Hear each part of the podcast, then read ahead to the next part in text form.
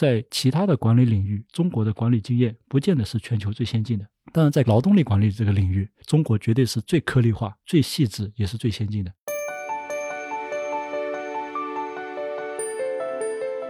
美国的制造业现在没有中国大，但是美国的在 HR SaaS 里面制造了很多家百亿级美金以上的公司。那全世界百分之三十到五十的制造业的中心的，中国，我们认为 HR SaaS，特别是劳动力管理市场，一定会孕育一些非常大重量级的公司在里面。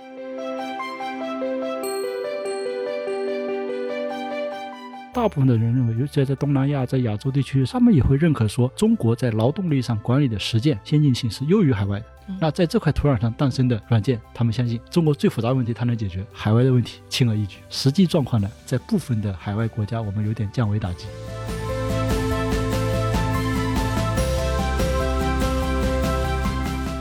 中国的这个劳动者的员工数量是非常巨大，能够为员工提供持续的稳定服务，而且这是个能够改变这些人的效能，让他们赚到更多钱，让企业省下更多钱。我觉得我们做的是一件利国利民的大事。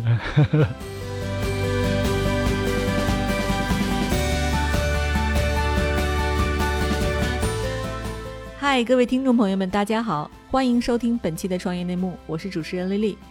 这是一档由 GGV 纪元资本发起的访谈节目。旨在为中国的听众提供更具专业视角的创业话题沙龙。我们深信，听故事是人类的古老本能，也将在每一期节目中尽可能的帮助嘉宾讲出他们最精彩的故事，讲出他们的创业内幕。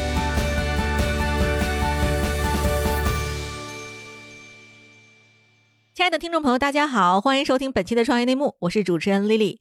本期我们请到的嘉宾呢，特别有意思啊，也是我们非常熟悉的赛道，就是 SaaS 这个方向。他是亚太地区最大的劳动力服务公司盖亚工厂的联合创始人兼 CEO 张新波，张总。大家好，我是张新波。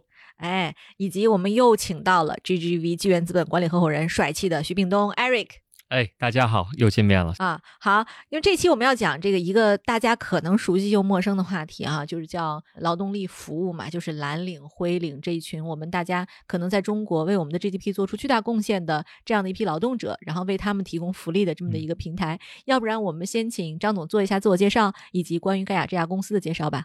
好。我呢是，我是张新波，然后我们在零九年啊创立了这家公司，和四个小伙伴一起，这十年过程中算一个创业的老兵，那又算个创业的新手。因为这是我第一次在做创业，然后呢，一不小心就坚持了十年多的这个时间，然后中间也面临了一些转型跟状况，但其实确实很有意义。刚才丽丽介绍说，我们从事劳动力管理的服务，其实这我们在做的一个最大的一个事情，就在于说，我们看到中国的转型，就是劳动力的成本优势要向劳动力的。效能优势去转型，这不管是对于单个的公司、某个行业，甚至整个国家，都是面临的一个战略问题。那我们在这个领域当中呢，我们认为一定是有数字化的工具会产生巨大的这个赋能力量。所以我们在做的这个事情，就是说能够帮助企业在做劳动力的数字化转型的时候，我们提供这个工具能力。这就盖亚在做的事情。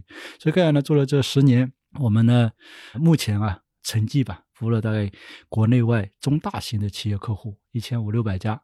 覆盖的员工数量呢超过五百万，然后呢涉及的国家呢是二十四个国家跟地区，嗯，也是国内少有的能把管理软件走到海外去的。就工具类软件走到海外去容易的，但管理类软件真正走到海外去并落地的其实很少有的。盖亚是其中一家。对，哎，因为其实中国的这个基础设施，特别是这个像计算机软件这一块儿哈，是起步比较晚的，所以一听到软件和工具，就中国人做的工具其实很难出海。对，您怎么想到会做全球市场呢？这个早期呢，其实是被动式，因为中国的企业在出海，就是说盖亚有大量的制造业的客户，那还有一些世界五百强的客户。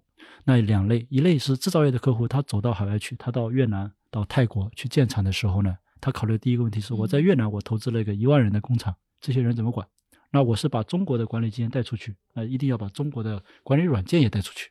我们客人很当时就告诉我一个很有意思的话题，说我很难想象我在越南当地买一套越南软件来管我当地的工厂是什么个逻辑。那我在中国我已经把盖亚用的很好了，嗯，那我就把这个直接就带出去，这是一种状况。那我就被动的就跟着他出去了。那第二类呢是大量的这个世界五百强的外资企业，那这些企业我们把它中国的这个团队管理的也非常不错。他在做亚太啊，或者是更大范围的交流的时候呢，他就把我们作为一家供应商之一提拔上去，跟海外的厂商进行一下对比。哎，发现我们也是能够胜过他的。嗯那这两个后面呢，我们背后在思考这个本质的一个逻辑原因是什么呢？是因为在其他的管理领域，中国的管理经验不见得是全球最先进的。当然，在劳动力管理这个领域，中国绝对是最颗粒化、最细致，也是最先进的。嗯，就是我们面临的复杂情况比海外要严重的多。嗯所以在这块土壤上所诞生的劳动力管理软件呢，自然而然就具有相应的这个领先性。嗯那这种领先呢，就赋能在我的软件里了。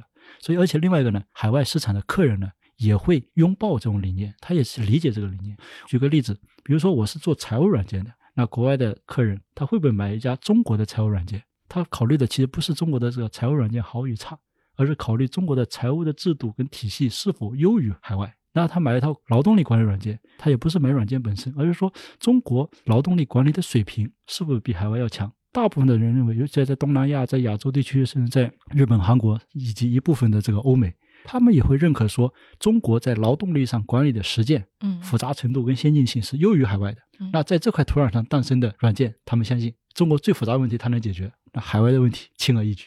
实际状况呢，确实如此。就是我们跑到海外去以后，我们在系统上增加的最多的内容啊，不是所谓的一些功能上的内容，最终我们解决几个问题：语言必须要解决，时区要解决，币种要解决，这几个是一些海外的特殊性。但其他的一些政策、逻辑、规则，其实我原有的功能我都可以配出来。反而呢，还是要砍掉一部分功能，要去适应海外的市场。海外不需要这么复杂，嗯不需要这么多的应用，它嗯是砍掉一些。在我看来，在部分的海外国家，我们有点降维打击。嗯，对。您在海外出海的过程中有没有遇到什么有趣的故事？嗯，其实有时候在我们眼里不见得是有趣哦，但事后回想可能是有趣，但过程中其实还是有时候是小挑战挑战的。嗯比如说我们刚才说语言的问题，那我们有这个什么英语、法语、德语、日语、韩语这些呢，相对好解决。有时候遇到各种小语种，比如泰语、越南语，嗯那这个时候呢，我们在找在国内我没有这样的人才团队，然后呢，你找第三方的团队呢，你要符合软件的这个结果呢，难度是很大的。是因为面对的又必须得做，因为我们的产品是面对最终端的一线的员工的。那一线员工你让他看英语很难，他一定嗯是要他本土的当地语言。嗯，那我们最后的一个创新的方案是什么呢？我们在这个地方跟客户来共创，那你来帮我改。就我我们把这个平台设计好，我把语言包变成一个相对逻辑可编辑的一个东西平台，就是客户的可以随时在它们上面形成他们想要的语言包。嗯我们把中文、英文其他都放在那里了。你说我要泰语，有个初始的版本，我可以在上面继继续修改成他想要的东西。所以这个时候呢，你会发现不同的这个版本给予的这个展现的结果就符合他最需要的一个内容。同时呢，对于我们产品来讲就完善了。因为，原来我们泰语翻译好了，越南语翻译好了，我们没法验证这个准确性。就是我们的人才团队，也就是我我供应商我给你交货了，对吧？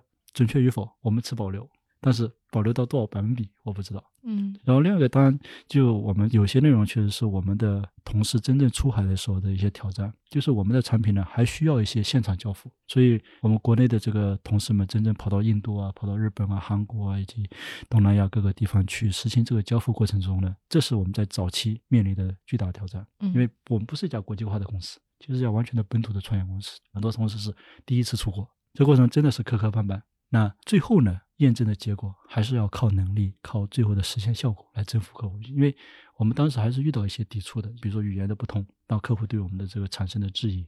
那嗯我们这些同事其实花了很大的这个精力跟心血，能够是让客户得到满意。那最终结果都还蛮好。那嗯过程中呢，确实还是付出蛮大的内容，那当然也给我们积累了很大的经验。现在呢，真开始有了我们真正的海外的团队。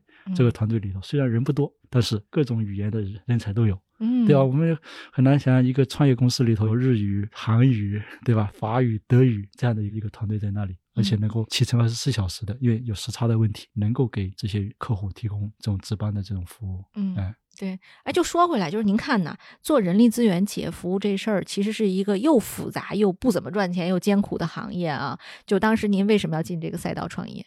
呃，我觉得这样的就是第一个呢，刚开始早期的时候，确实是做生不如做熟，因为我们原来在我创业之前，我的从业经验一直在人力资源这个软件这个赛道上。后来呢，我们在看过程中，当发现中国的人力资源软件赛道呢，需要一个大的一个突破，因为中国的人力资源软件或者整个的管理软件都不怎么赚钱，都有很大的一些问题。所以我们当时在看的时候，是整个的这个生意模式啊，或者说整个商业设计实际是有问题的。所以我们第一波在做的状况就是我们要改变这个状况，所以我们当时设计了两个商业模式的变化。一个我一定是坚持去收 maintenance。就中国的大量的管理软件那时候是不收 maintenance，或者收不到，就导致每年都要找新生意，所以它的规模就长不大，嗯 都很痛。然后第二个内容呢，我们把软件模块按套件变成了按员工，就是我的这个逻辑是，我是跟着客户一起成长，你的员工数变化越大，那我们就一起来配合，嗯而这个形成就是共赢的一个状态。嗯所以这个呢，虽然在创业早期的时候是一个战略定位，但这个定位呢，给到了这家公司活下去的很大的一个基础。因为每家客户在服务的过程中，他可能规模很小，那我在长大，他也在长大，我们其实一起在长大。那每年的这个 maintenance 的变化呢，能够也让我们能够有非常稳定的现金流。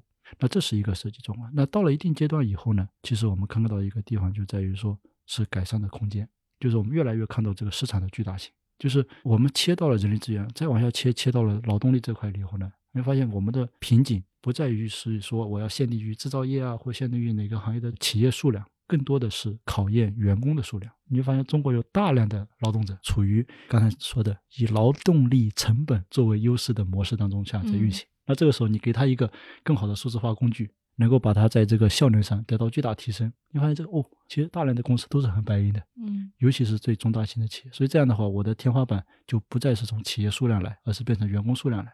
那中国的这个劳动者的员工数量是非常巨大的，城镇的四五个亿的这个劳动者数量，落到我们这个领域的中大客的这个从业人数一到一点五亿，这是最保守的一个估计。但如果你把行业再扩大，这个数量可能还会再增加。所以这样的话呢，你要能够为这种一个亿以上的员工提供持续的稳定服务，那就是我的这个能力所在。而且这是个能够改变这些人的效能，让他们赚到更多钱，让企业省下更多钱。又是一个非常有意义的一个事情，所以我们就我们觉得我们这个团队使命感还挺强的。我觉得我们做的是一件利国利民的大事。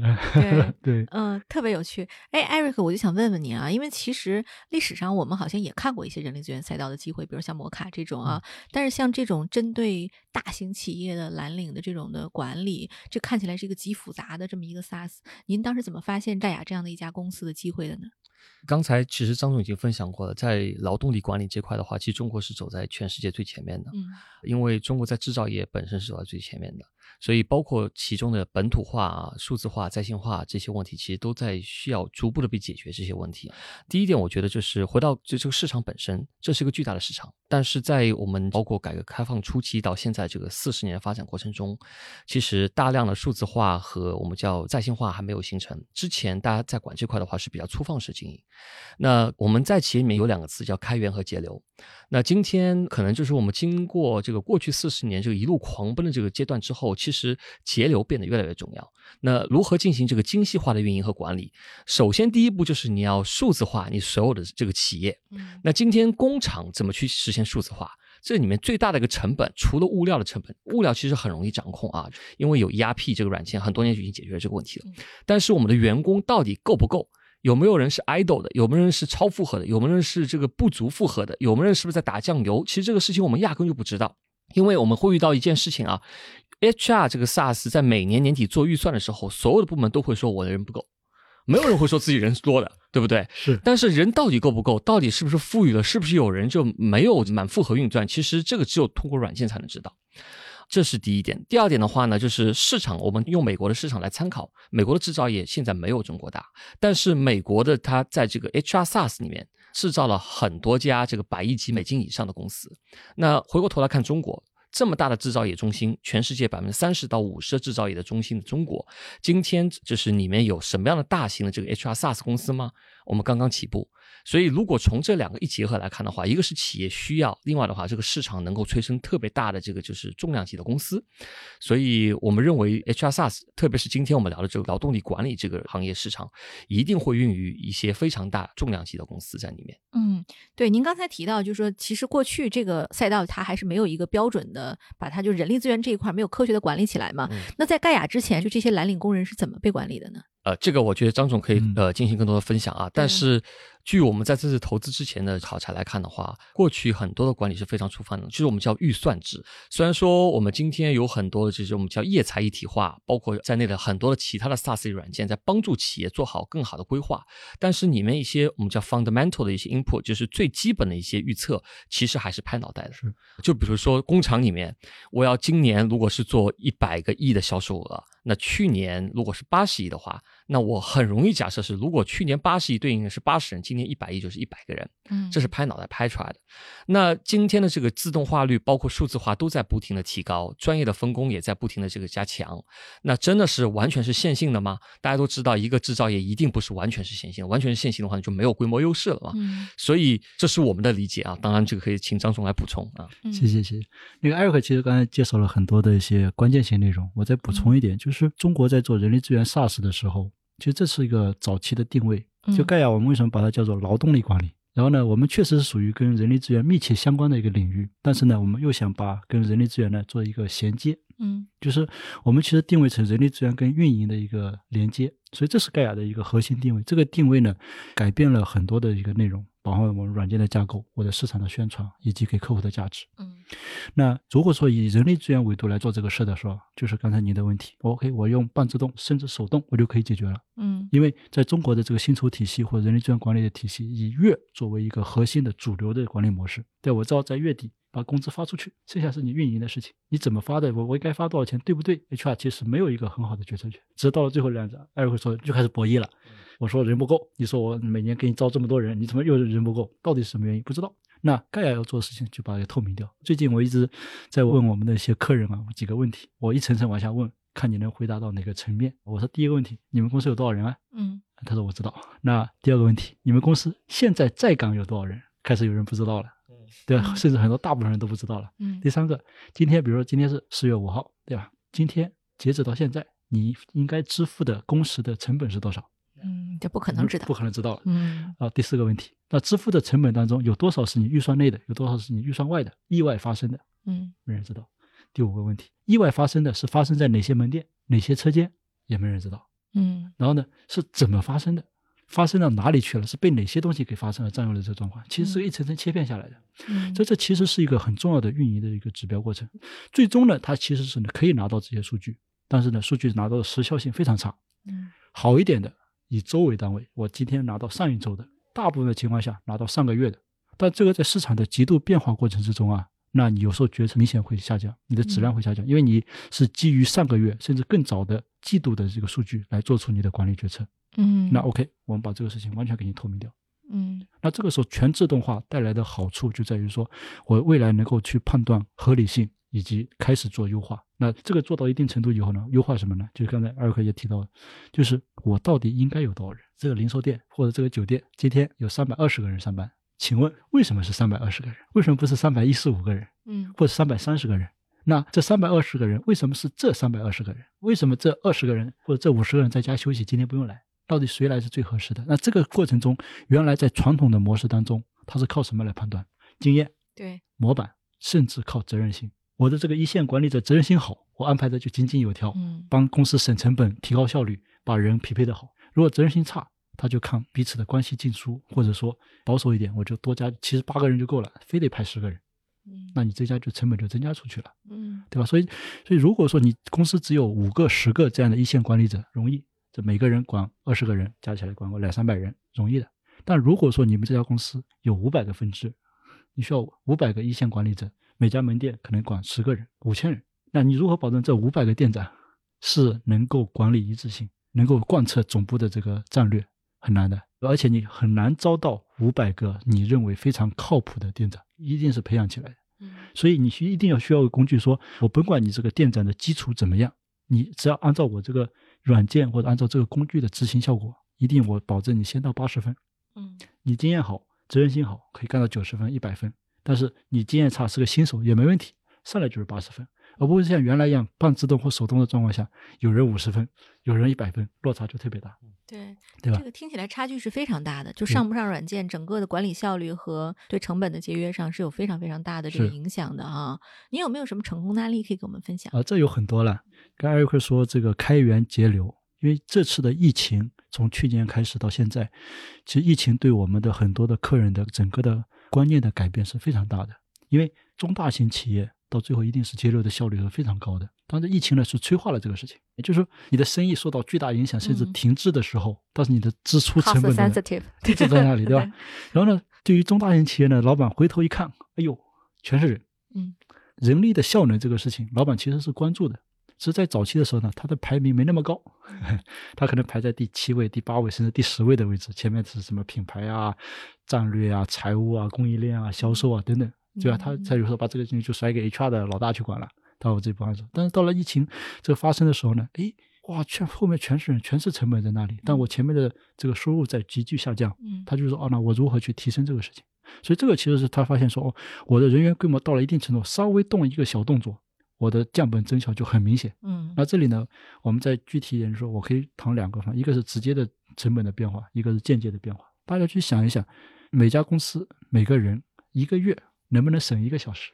你是说公司省一个小时还就是每个人每个人省一个小时的成本。对省省一个小时的时间，一个月，就是你觉得少，比如说有可能是磨阳光造成的，嗯有可能是误差造成的，嗯有可能是咱俩关系的疏近刻意安排的，嗯有可能甚至是就是就是就是吃空想造成的，这我觉得。太难了。就是所以一个人每个人一个月省下一个小时，用各种方式其实很容易去实现，但是手动发现其实很难。嗯对，但是用自动化工具呢，就我基本功能就能发现。但是这一个小时看上去不多啊，一个月才一个小时，那你算算这直接的成本是多少？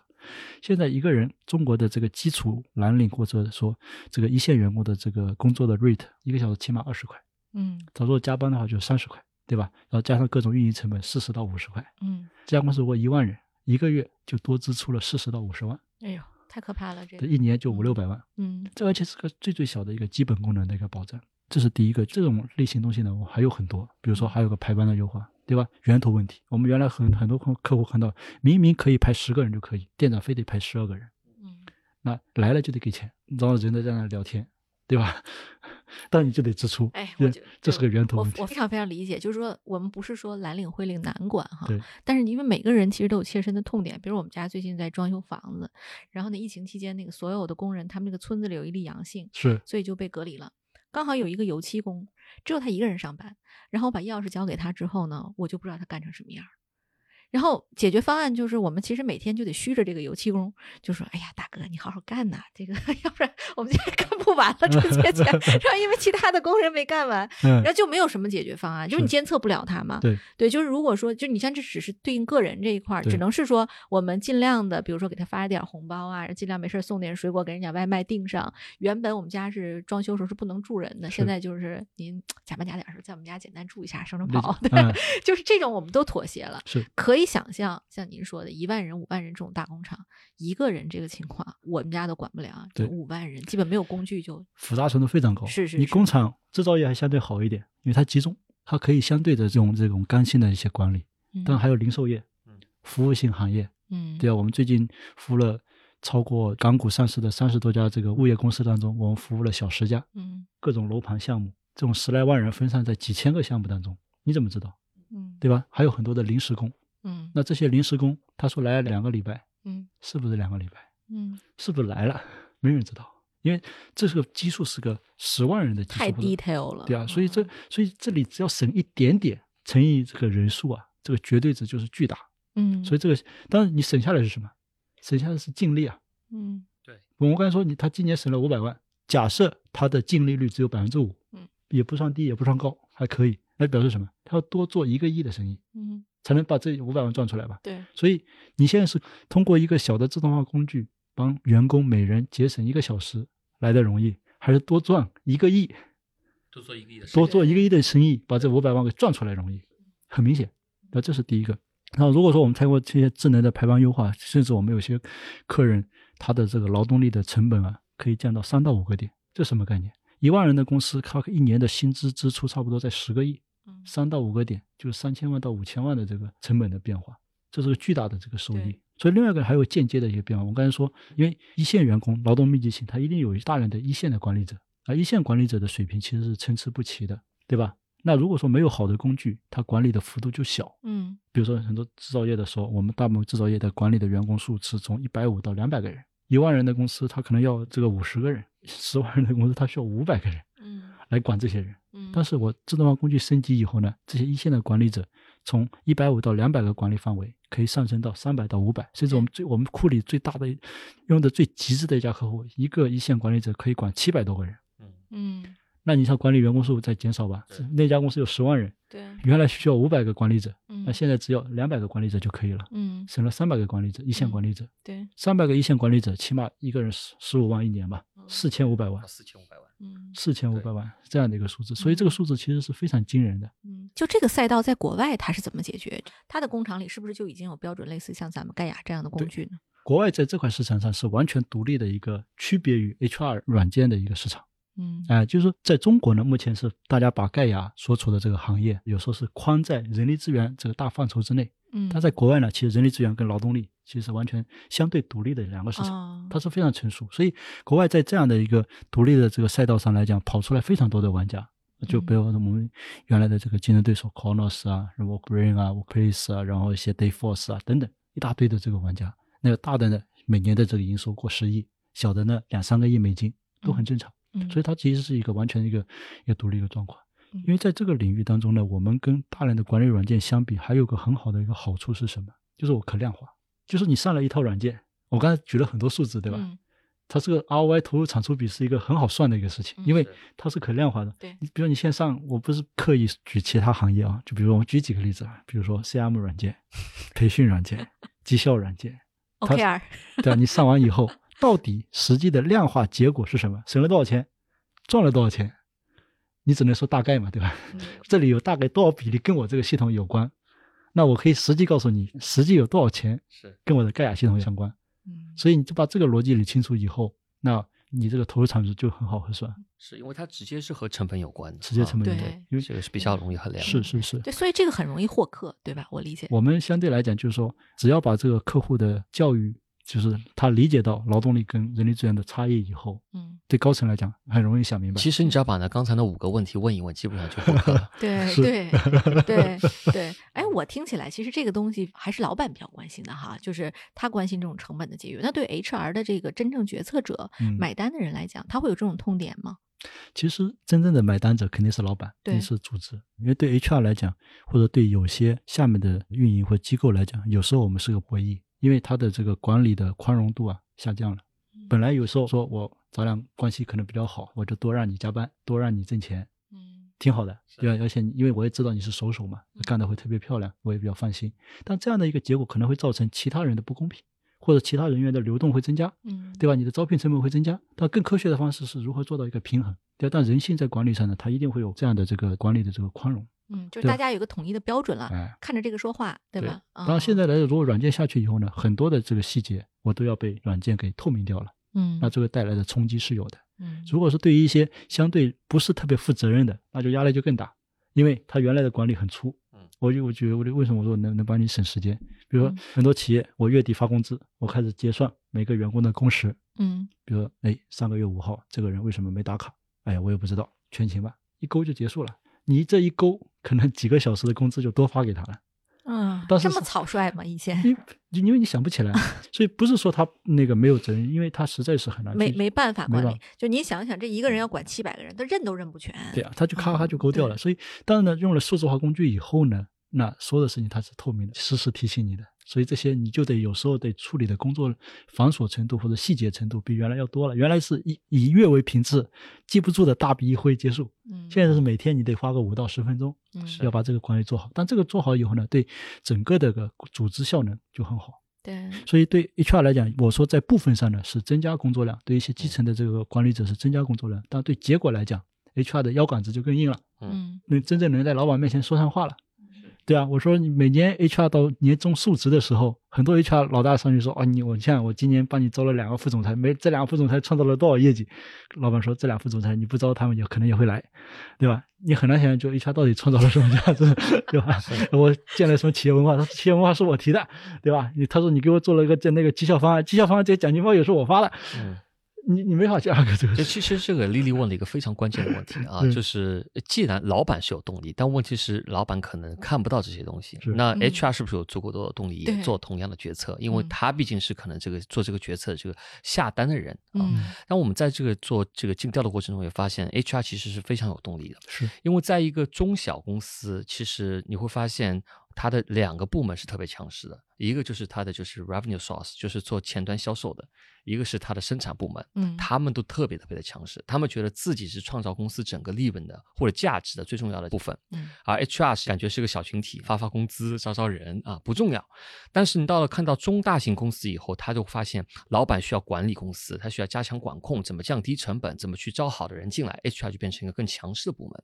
所以 HR 之前刚按张总的说法，就是很多时候是被忽悠的群体。嗯啊，就是他是夹心饼生意啊，就是老板给指标，但是下面人拍桌子说不行，那我完不成指标，要不你你来负责。所以今天其实数字化的工具是给大家提供了一个很好的方法，让大家可以可视化，知道公司问题或者说成本可压缩空间到底在哪里。嗯所以这个软件虽然说看起来是老板会更有动力去做的事情，但是 HR 其实也有非常有动力去下单。嗨，各位小伙伴，告诉你一件很重要的事情：创业内幕的听众群已经开通喽。在这里，你可以和我们直接沟通，也可以第一时间了解到 GGV 纪元资本线下活动的动态，近距离聆听投资人的独特见解，并且结交其他互联网圈子的小伙伴呢。入群，你只需要添加微信公众号 CYNMXZS，我再重复一遍，CYNMXZS。也就是创业内幕小助手的拼音首字母，并在好友请求中标注“创业内幕”。接下来，小助手会帮助你完成入群操作。我们期待你的加入。哎，那我其实想问一个问题，就是其实现在呀，机器越来越多的走到工厂里去了，也就是未来可能有一天这个状态就是劳动密集型企业都会被现代化的这个机器给替代。您有没有这种担心？就是说，如果呃未来随着这个咱们工业化和数字化的普及，就是这个咱们就不太需要人力去工作了，会不会这个行业就没有那么大的动力去为咱们劳动力管理去买单呢？这这是个很好的问题。那个，因为这本身是很多早期的时候我们在考虑战略的时候一个重要的一个立足点，就是盖亚的天花板到底在哪里？嗯就如果说我是立足于制造业，那你刚才说的一定会成为我很重要的一个天花板，就瓶颈了，嗯人跑了，对吧？人少了，因为我是按人数计费的，本来一个工厂一千人，现在变成五百人了，对吧？立马少掉一半的收入。所以我们的立足点其实不是企业或者行业，而是员工。这些中国的这个工作者在那里，比如说这个一千人的工厂变成五百人，那剩下五百人去哪了？他去零售业、去服务业了。所以对盖亚来讲，我们会把它，我要一定是覆盖全行业。嗯盖亚所有的行业我都覆盖，这是我们的优势的地方，就是我的产品的能力，我的结构化的能力，能够适应各行各业的需求。对，这嗯个是其实广告时间，我觉得张总你可以介绍一下我们现在覆盖了哪些行业？对 对，对，制造确实是我们起家，但嗯制造我们现在占比的比例呢，其实差不多在百分之四十左右。嗯那零售各种服务业，那有门店的对你拆开以后，比如说你卖奢侈品的、买衣服的、超市的，然后呢服务业里头地产的，然后物业的，然后现在开始有医院，甚至我们在今年开始，我们有一个群体，其他人都想觉得不会到盖亚这个领域来的，来了，互联网行业，互联网行业开始用盖亚。对，因为互联网临时工挺多的，呃对吧？不不一定是都是临时工。它不见得是临时工，我们说的是互联网行业的这个基层的工作者，比如嗯说互联网行业有一个群体，内容审批，对对对吧？这个群体很大，嗯，如何更一万人，更合理的安排这个内容审批的人员，嗯，对吧？然后呢，很多这个教育机构也是这个基于在投的作业班，作业班对吧？作业嗯班两万多人，对对啊？这些老师怎么安排，怎么调度，对，怎么更合理的跟学生去做配合？所以它已经从一个就集中式的场景变成了一个化整为零的场景，嗯，所以这个软件本身也在这个往前演化。对的，对的。对所以我们的战略是跟着员员工就是劳动力的流向走。是人在哪，我的系统就在哪。所以这个时候呢，我就开始去全行业覆盖。所以中国的人口在那里？只要人口不是减少，对对对啊，不是说只都是老年人不工作了不，，老年人也要工作，未来老年人也要工作，对吧？老年人而且是个，而且是个老老年人，然后呢，各种二胎妈妈、各种临时工，他都要工作，反而这个工作的群体会加大。嗯那这个加大，我就人越碎片化，嗯。软件要求有。如果都是全职的，工作很简单。这这点我非常同意，越碎片化，越非在这个办公室工作，它越需要软件和工具的这个加持。对是的，就是本来你本来原来你管理一千人很好管理，现在看上去是管理一千人，是管理五百个全职工，嗯是一千五百个小时工。是，这一千五百个小时工是很难管理的，嗯所以这个呢是一个层面我们的战略思考。第二个层面呢就在于说，回到这个制造业机器替代人这个本身的这个话题，这个事情上来讲呢，我也把它分成两个层面，一个制造业对员工的水平要求、素质要求提高了，嗯所以你将来是大量的这个高技能员工，嗯，所以你更注重的看重它的效率发挥。那对员工的效率发挥，同样需要很多数字化工具。对吧？为什么这个产线这个工序？因为不可能所有的都利用。我们在汽车跟汽车零部件行业，我们已经 top 一百的客户，我们做了三分之一。这汽车跟汽车零部件这个领域的自动化程度是很高的，甚至很多整车厂就是第一道、最后一道有人，中间都没人的，但是还是有大量的技术工人。嗯那如何去评估这些技术工人他的这个效率水平，是是个很大的难题，对吧？他八个小时或者十个小时分别花到哪里去了？瓶颈在哪？这是一个嗯。第二个内容呢，机器和自动化的程度会能够把企业它的竞争力再加大。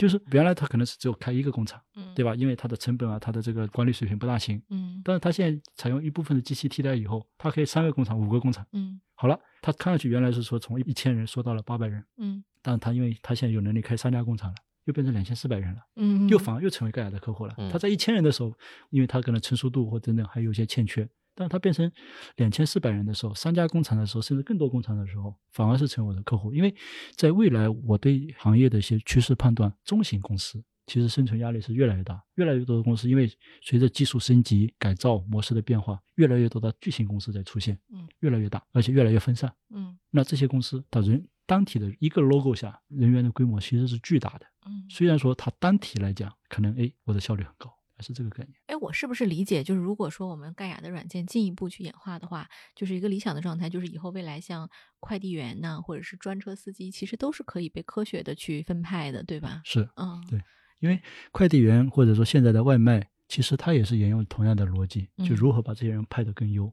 嗯那这个呢，对于互联网公司来讲，比如说外卖，它是把跑腿这一个工种极致的标准化是以及互联网化。是嗯但是呢，在传统行业里头还有大量的工种，是就是它的智能化程度可能跟外卖智能化程度、运营的智能化程度相比，可能只有百分之十甚至百分之五都不到。嗯那这些行业如何去形成更好的社会化力量？嗯其实盖亚，我我们在长期的未来来讲，我们是想做这样的一个方向的拓展的，就是嗯形成更好的这种社会化用工的创新，以及把大量的这个传统行业的岗位能够形成一定程度的智能化。但嗯你不能说完全智能化，因为有些工种的复杂性跟嗯它的这个监听的这个密度啊，会决定说你没法形成像外卖、像滴滴这样的一个群体。但是呢嗯，不妨碍它在某个行业或者区域形成这样共享或者这样的一个机制，嗯形成更好的效率的提升。嗯，嗯是所以其实也就是把千千万万不同的这个行业都需要极致化的重新的重构，是这是在未来要做的事情。是的嗯所以就我插一句啊，就是盖亚工厂的厂其实不是横撇的厂，是那个场地的场，场景的场。对。嗯所以其实也部分解决这个问题。当然，这个名字有的 confusing 啊，有时候可能感觉啊，是不是工厂没有了，你的工作是。是业务也没有？嗯。对。其实不是这样，公司有考虑。对，对，嗯。所以我们就我们的英文名叫 Gaia Works，嗯，就是所以我们的这个 slogan 我们叫做劳动力管理，嗯盖亚搞得定。嗯就嗯 Works 呢，在公司品牌上我们翻译成工厂、场地的这个厂，嗯然后在这个愿景上，其实我们把它翻译成搞得定。嗯，就是我们希望这家公司呢，能够成为在劳动力管理方面最搞得定的这家公司，嗯就是嗯从软件、从服务形成一个闭环的一个交付方案。哦，对，我嗯想起来了，就是你的那个 vlog 里边，好像后面老有一个毛笔字的那个大横幅，是叫搞得定，搞得定？对对对对，搞得定是我们的这个对内来讲是我的核心精神。嗯，就是我们每个员工以搞得定的精神去服务我们的客户，服务我们的这个业务。哎呀，那太好。对对外来讲呢，也是我们的这个我们的这个主张。哎，对，这个非常非常简短的三个字，其实非常有力量哈。是就是在方方面面，我们要搞得定客户，在内部我们要搞得定自己的事情哈。对，对内对外都很好。对，我们就说回来，其实我在看盖亚的资料的时候哈，我突然发现一个很有意思的现象，就是盖亚的客户里有很多五百强，嗯，好像现在有四百多家了，是吧？三分之一吧。嗯，哦，四百对多家里就三分之一，就是我们的一百多家，我们有大量的客户，就我们叫二五一十，嗯，就是世界五百强或者中国五百强或者各种行业龙头十强，这个群体我们占比非常大。嗯，对，您看这里边，你看我能给大家列举几个名字啊，像三星、Gap、雅诗兰黛等等，都是咱们的客户。就是其实现在呢，我看了一下咱们的数据上，部署了超过两万台终端，十万部手机 APP，然后呢还有六十多万的员工，咱们在咱们的系统上跑哈。我就很好奇啊，就是作为一个中国的早期创业公司，你是最早怎么敲开这些五百强大门的呢？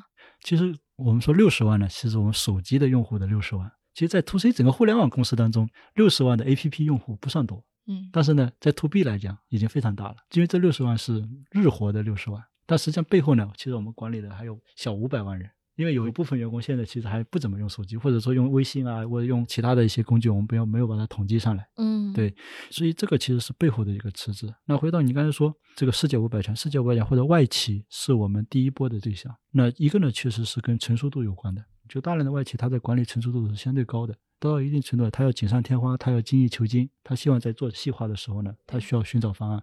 在早期的时候呢，其实是只有盖亚做这个事儿。就真正能够把这个复杂的考勤排班做成自动化，做成像完全的这种劳动力管理的这种方向的，我们是仅此一家。所以我们带着我们这种理念去宣导、去灌输的时候呢，客户其实是是很白应的。虽然说早期的时候我们也形成很多误解，我一说我们做劳动力管理，他说你是不是做外包的？对吧？是不是做派遣的？对吧？我说我们做软件的。嗯但是后来他理解了这软件给他带来什么价值，以及跟他 HR 的那个诉求嗯有一些如何的组合以后，对他们来讲就特别白。就刚才艾瑞克说的，你只要说到点子上，他下单很容易。嗯在那个时候，虽然说盖亚是家创业公司，但为什么我们能敲开这些门？是因为我们提供了独一无二的价值，嗯，就是我们在这个这个人力资源软件的红海市场当中，我们自己拉一块出来，把它变成一个我们认为的蓝海的市场，嗯让我们那个给到企业能够量化的数据指标点。对，我们甚至在早期，我们那时候在商业模式上走了弯路，但是在销售过程中，其实是我们认为相对正确的决定。就是我们早期在做 SaaS 的时候，你知道，盖亚可能是整个市场上唯一一家按月后付费的公司。嗯就按月结算后付费，这什么概念？客户说买了以后，哎，盖亚这家公司信心太足了，有底气，有底气对产品非常有信心，对啊，非常有信心，因为我们认为说你上线以后，你能够带来的价值以及我们所取得的这个结果，一定会让你满意的。嗯然后呢，我也不相信你会换，啊，对吧？所以我们当时就是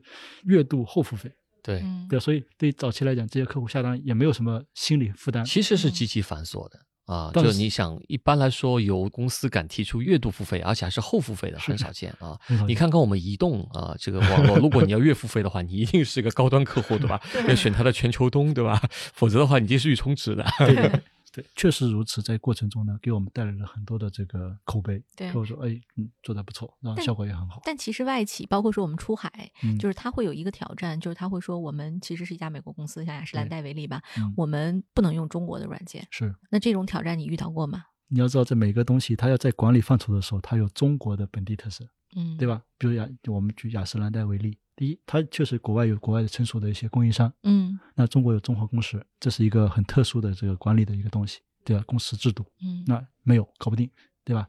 那第二，雅诗兰黛说，在早期的时候，我希望我的员工能够用上移动端，嗯，那在一三一四年还比较早，在中国的移动互联网其实已经很厉害了，但在海外，这移动互联网能力还是很弱的，对对吧？对早期来讲，一三一四年，我们那时候在本地化能力，一个是说本地政策的支持，另外一个是对各种手机的支持。你要知道，我们做一线员工的啊，嗯做一线员工做手机 APP 其实是一个很痛苦的事儿，嗯各种山寨手机，不是华为、小米，是各种小辣椒、小苹果，什么小 各种型号。所以我们当时在那个那个时候，我们也很有底气，说我们这个卖软件、卖 APP，对吧？我们不比较功能。我说你们把你们公司最主流的五款手机给调研一下，拿出来，然后呢，我们现场看谁的 APP 装得上。国外软件它肯定装不上，对，这甚至都不知道在哪下载。嗯就是我能装上，装上就成为我的竞争力了，就。那对对对，这是一个。那后来山寨机不断被消灭以后呢，就变成说多终端，嗯对吧？它比如说除了手机 APP，它还得有企业微信的版本、小程序的版本、钉钉的版本、嗯自己内部超级 APP 的版本，怎么能把它嵌进去？太本土化了，这个对，对所以就非常本土。所以这个是我觉得中国在 SaaS 公司在竞争力或者说一些互联网在竞争力上，在这一波过程中嗯是具有先天的优势的，以及场景呢我们又足够丰富。所以我觉得这块上能够体验过以后的客户，他都会觉得国内的产品远远好于海外的产品。各位亲爱的小伙伴，你知道吗？除了创业内幕之外，我们还出品了一档英文播客《Evolving for the Next Billion》，由 GGV 纪元资本的管理合伙人童世豪和市场经理 Rita 杨主持。如果你对东南亚、印度、美国等海外市场感兴趣，欢迎收听来自当地头部创业公司 GVC 的声音。收听及订阅，您可以在我们节目顶端找到 GGV 的小馆，点击进入就能看到我们出品的这档节目了。欢迎喜欢收听英文播客的小伙伴点击订阅哟。哎，那个 Eric，那我们就说到这个融资这件事情上吧。其实你看，盖亚在二零二零年也完成了一笔很大规模的融资嘛，然后越来越多的基金都纷纷在看这个赛道。您可以跟我们聊聊吗？当时您见到 Simpson 你们两个第一面的这种印象，呃，最终促使你去做投资决策，当时是哪些点打动了你？对，那个 Simpson 是一个非典型的这个创始人啊，那我第一眼看到的感觉像个网红啊，这个 有点这个灰色的头发，看起来像是一个投行的这个从业者。对对对，呃，然后讲起故事来说的话，特别有激情啊。其实我第一次跟他见完了以后，其实我当时就被吊足了胃口。那第一次聊的时候，我是觉得其实讲述整个过程，Simpson 是不用这个 PPT 的，他是本身这个所有东西就像他今天展示那样，就是都在脑中啊。本身是一个很有激情的创业者，而且有很多的故事和就是我们叫数据以及理论可以跟大家随时分享。另外的话呢，就我发现，第一，他的激情能打动我；第二的话，就是他是一个条理非常清楚的人，他知道用的，比如说刚才那五个问题。那如果我是 owner 啊，就我听那五个问题的话，基本上我发现我对我的公司是一无所知的，对吧？除了我知道有多少人以外，有多少人今天发生额外的，包括这个以后怎么去控制，我都不知道。其实，而且他刚会用数字来讲述这些问题，比如说一个月一个人省一个小时，对吧？这是很小的钱，但是如果你乘上这么大一个基数的话啊，这个就是一个巨大的钱。那比起我们今天软件类的 SaaS 类的服务公司收取的年费来看的话，啊，其实它是创造的价值是极高的。而且刚刚这个 Simpson 也反复说了啊，就是我们今天这是一个开源节流，它是节流 instantly，我们是可以看到结果的一个东西。你会发现它讲述的过程中，到处充满了就是数字。逻辑话不多，但是很有这个说服力。但是呢，他其实并不是一个话很少的人。你发现啊，就是你问的问题，他都是一段一段来回答你，但是并不重复，你也不觉得很累赘。他第一次给我的感觉也是一样的。所以其实第一次聊完以后，我觉得说从这个团队来看的话，是一个很成熟的团队。今天虽然公司做的是 A 的事儿。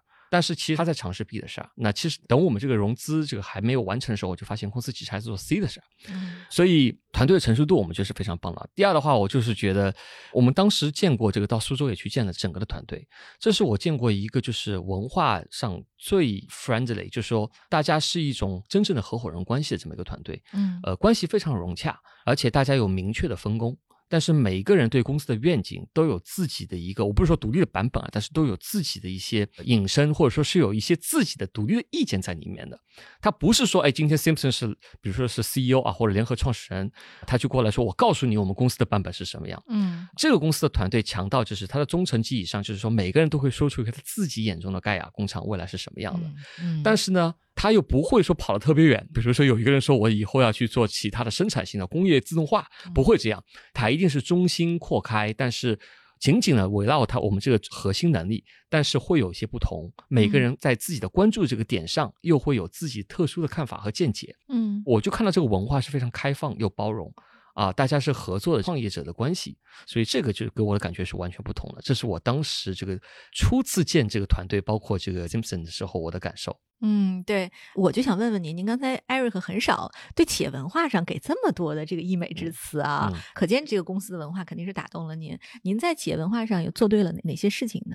呃，我先从人的角度来说吧，因为这个人的事情呢，我们是坚持了很多年，然后呢，我们几个合伙人啊，一直用这样的观念来要求自己。也在要求团队，嗯，我们把总结成我们叫做老实聪明人，嗯，就是我们希望我们这群人是老实聪明人，老实在前面，聪明在后面。就是老实呢，不是说刻板啊，这个固执，而是说他真是这个有价值观、有底线、正直、诚信，对吧？那聪明呢，他不是这种智商有多高，而是说讲究效率，就是他也不是说因为我老实人就埋头苦干，他还是有效率，如何如如何有更好的效率来解决我的这个核心目标的问题。但是我们对目标、对这个专注度、对我们这样的一个坚持是有很好的韧性的，因为老师在前面。所以盖亚切的这个赛道，坦白来讲，在前面的很长一段时间，它其实是一个很鸡肋的赛道。嗯，不是说我们很聪明的看到了这个巨大的空间，没人来干，是因为大量的公司看完这个事情以后，都觉得这事没法干，不好干，没意思，太复杂，太复杂了，太复杂又收不了多少钱。但是我们却看到说，哎，长期来讲，为什么美国已经这么成熟了，我们中国为什么就干不出来？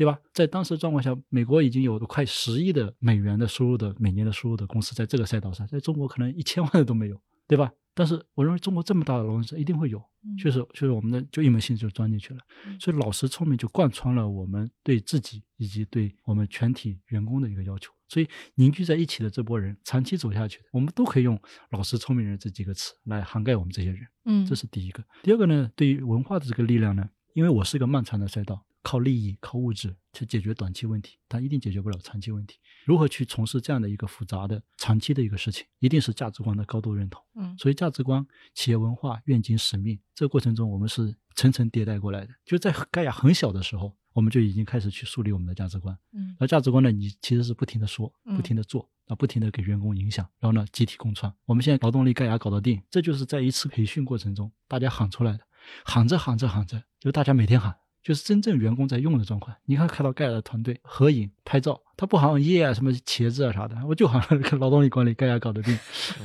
对吧？然后哦好有意对思对，嗯然后呢，在我们每个季度，我们内部有两类会议，一个嗯是主管的，我们叫小镇会议，嗯对吧？我们一定会透明我们的业务、我们的状况。嗯然后呢，一个个全员的沟通会议。嗯那这些呢，更多的其实都是文化价值观的一个提炼。所以这个事情过程中呢，我们确实是费了很大的一个呃心思跟力量去涵盖这事情，因为我们这个事儿它不是个人英雄主义的事儿，嗯，它其实是一个群体团队相互协作、精诚合作的一个事情。对，我觉得这个我能看到创始团队的这种坚持，其实是很重要的。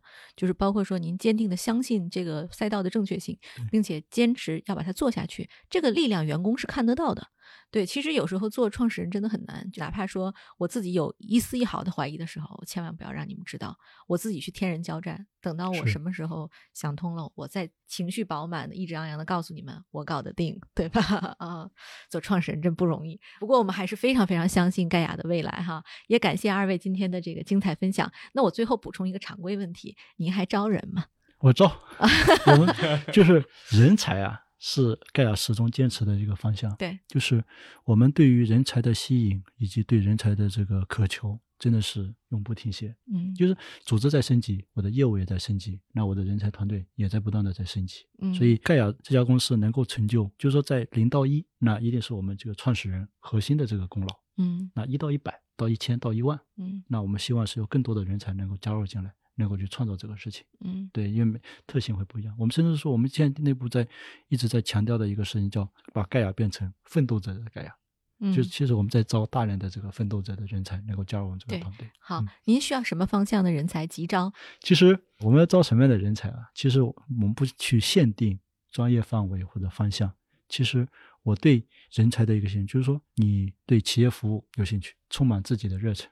那其实我们有大量的岗位可以来分享，对不管是业务运营、销售以及后面的这个客户成功。然后另外一个还有个方向呢，是我们要开始去在海外布局，嗯在以新加坡跟日本这两个地方呢，作为我们布局的一个关键的要点。嗯，如果说有些海外经验的，我们也非常的欢迎。对，如果有感兴趣的这个候选人，他们想投简历，在哪里能看到我们的职位啊？呃，我们在我们的官网，哎、嗯或者我们关注我们的这个公众账号都可以，哎、对对，搜盖亚工厂就可以。对，我再给大家重复一下，盖亚工厂就是盖就是盖帽的盖，雅呢就是优雅的雅，工作的工，然后呢工厂就是广场的场哈，不要写成了那个宝盖的那个厂。好，大家去搜盖亚工厂的公众号，然后投自己的简历吧，加入这家非常非常有意思的企业服务公司。好，好，谢谢大家。好，今。天的节目就到此结束啦。谢谢谢谢好，再见，再见拜再见。